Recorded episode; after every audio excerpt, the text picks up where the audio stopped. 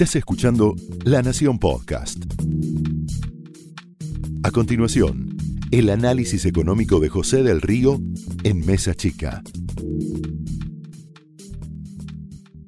El riesgo de enojarse con los datos. Ustedes saben que hace tiempo en, el periodismo ya trabajamos con datos. Sabemos lo que vos lees, sabemos lo que te interesa, sabemos eh, qué es lo que te preocupa, tenemos la posibilidad de interpretar. ¿Y qué pasó ayer? Bueno, ayer vino un número, un número que uno puede enojarse con ese número, o puede decir, esta es la realidad que tiene la Argentina. Abril mostró un desplome, ¿eh? y esto lo digo, desplome de 26,4% interanual de la actividad económica, del EMAE, es la previa, es una figura técnica de lo que viene después, que es el PBI, que es el conjunto de riqueza que genera un país en el proceso de 12 meses, y el EMAE es la actividad económica, es la previa, es lo que te dice cómo viene después el Producto Bruto Interno. Esto fue la caída más importante de la historia, ya lo veías a Carlos Pañi diciendo volvimos 16 años para atrás. Todos los sectores reflejaron caídas que llegaron al 86% anual, ¿eh? tenés que ir a 2002, te decía, para mirar esos números. Hay bajas pronunciadas en todas las actividades. Y el fin de semana, el presidente se enojó con los datos. Empezó a retuitear de su entorno una serie de informaciones inexactas que a mí me interesa corregir, pero no por el hecho de A, B, le dijo a C, le dijo a D, sino porque si vos no tenés los datos, digo, punto uno, proyecciones.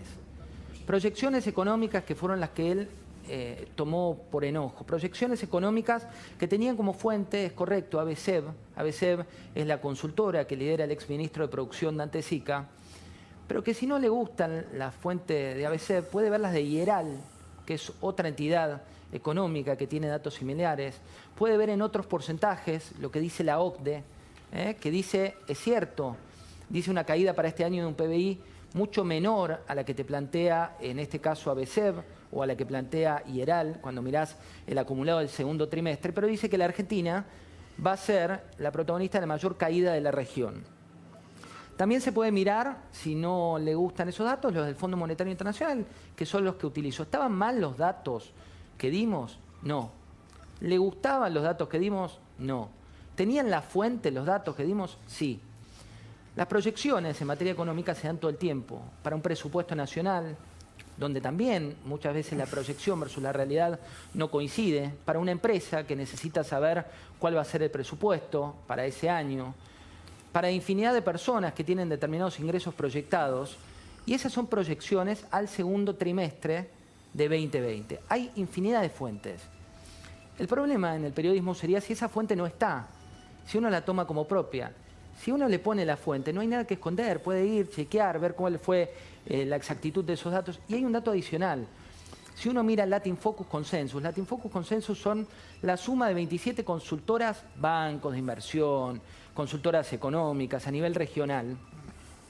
Los datos que dan de proyección para Perú, que tanto enojaron, de México, son los que dimos a mayo. En junio ellos corrigen los datos como lo hace cualquier proyección pero están en línea con lo que planteamos o le decía también lo del IERAL. Con lo cual, enojarse con esos datos es eh, perder el tiempo con una economía que ya datos reales, esto es INDEC, ¿eh? y hay que cuidar al INDEC, 26,4% de caída interanual. ¿Es culpa del presidente? No, hay una pandemia internacional, lo decimos en todas nuestras notas, pero sí hay una gestión local, una gestión local que tiene que hacerse cargo para que esto sea menor, para que la caída sea menor. Inflación, que otra de las cuestiones que le decían que no, que no se comentaban, que no andaban, y él avaló eh, de, una forma poco clara.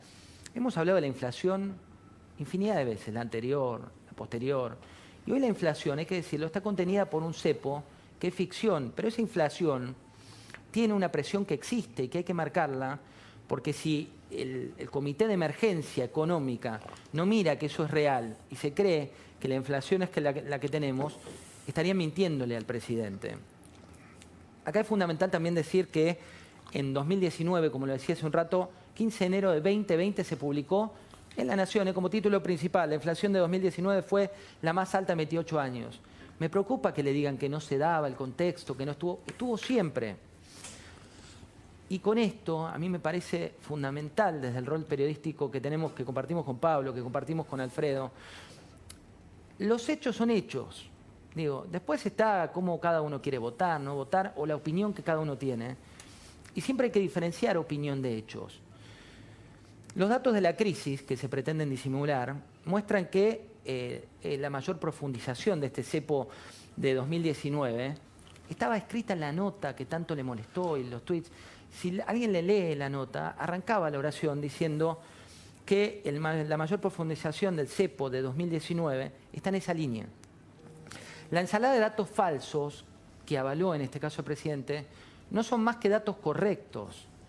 Pero de nuevo, no es esto quién tiene más razón, son hechos. Le pusieron que el cierre de seis locales en un artículo de 2018 de una colega a la que queremos, que trabajamos con Alfredo muchos años, que es Natacha Esquivel en el diario Clarín, había se, ponía como que Walmart cerró seis locales. La noticia de este tiempo, y la contó Alfredo infinidad de veces, es distinta al cierre de seis locales. Es que está en venta la filial, pero esto no tiene que ver solo con la Argentina, tiene que ver con una estrategia internacional que se desprende y que la contamos infinidad de veces si pusimos en contexto. Y es mentira que la noticia de 2018 es la misma que 2020 porque cambió la estrategia de esa empresa. También es mentira que la TAM eh, se va por culpa de los resultados que tuvo con Mauricio Macri. De nuevo, no es Macri, K, M, Z, H o D. A la TAM le hicieron la vida imposible y lo saben. Son hechos. Si viajabas por la TAM, te mandaban al hangar de a tres kilómetros. Si viajabas por la TAM, y esto no hablo de los últimos cuatro años, y lo saben. Y la compañía está en un Chapter 11, como se llama en Estados Unidos, y lo contamos. No es solo culpa de lo local, el turismo está muerto. Pero también es cierto que cuando miran la proyección, y cuando miran los jugadores, y cuando miran las reglas, y cuando miran cómo se están estableciendo esas reglas para la competencia en el sector aerocomercial, está clarísimo que quieren sacarla de juego. Entonces, ¿qué dice un inversor? ¿Apuesto un país que me quiere sacar de la cancha o apuesto un país que me quiere dar reglas claras para seguir invirtiendo? Y así deciden irse. Me parece importante que la verdad sea lo que prime. La emisión récord de pesos, le dicen que es solo por el IFE o la ATP. Eso existe, lo hemos contado, 8 de cada 10 empresas pidieron eh, la ayuda al Estado pero la emisión no tiene como causa principal el IFE y el ATP. Y cualquiera del comité, del gabinete económico, se lo puede plantear. Hablan del desempleo de Macri. Ya lo hemos contado el desempleo de Macri. Hemos contado que cerraron los locales. Hemos contado que había recesión. Pero estamos analizando los 100 días de pandemia. No estamos haciendo un libro de historia. Eso ya estuvo, lo pueden googlear, ponen fuente. Y a diferencia de otros, contamos lo bueno y lo malo, hoy, ayer, siempre. FECOBA, Fuente, 24.000 locales cerraron. ADEFA, Fuente, autos. Colegio Escribano, Fuente, escrituras. Lo dice el gobierno, 8 de cada 10 empresas pidieron ATP. 162.000 empresas solicitaron renegociar el Ministerio de Trabajo. Se cobraron 800.000 a 900.000 puestos de trabajo, lo dice el Observatorio de la Deuda Social.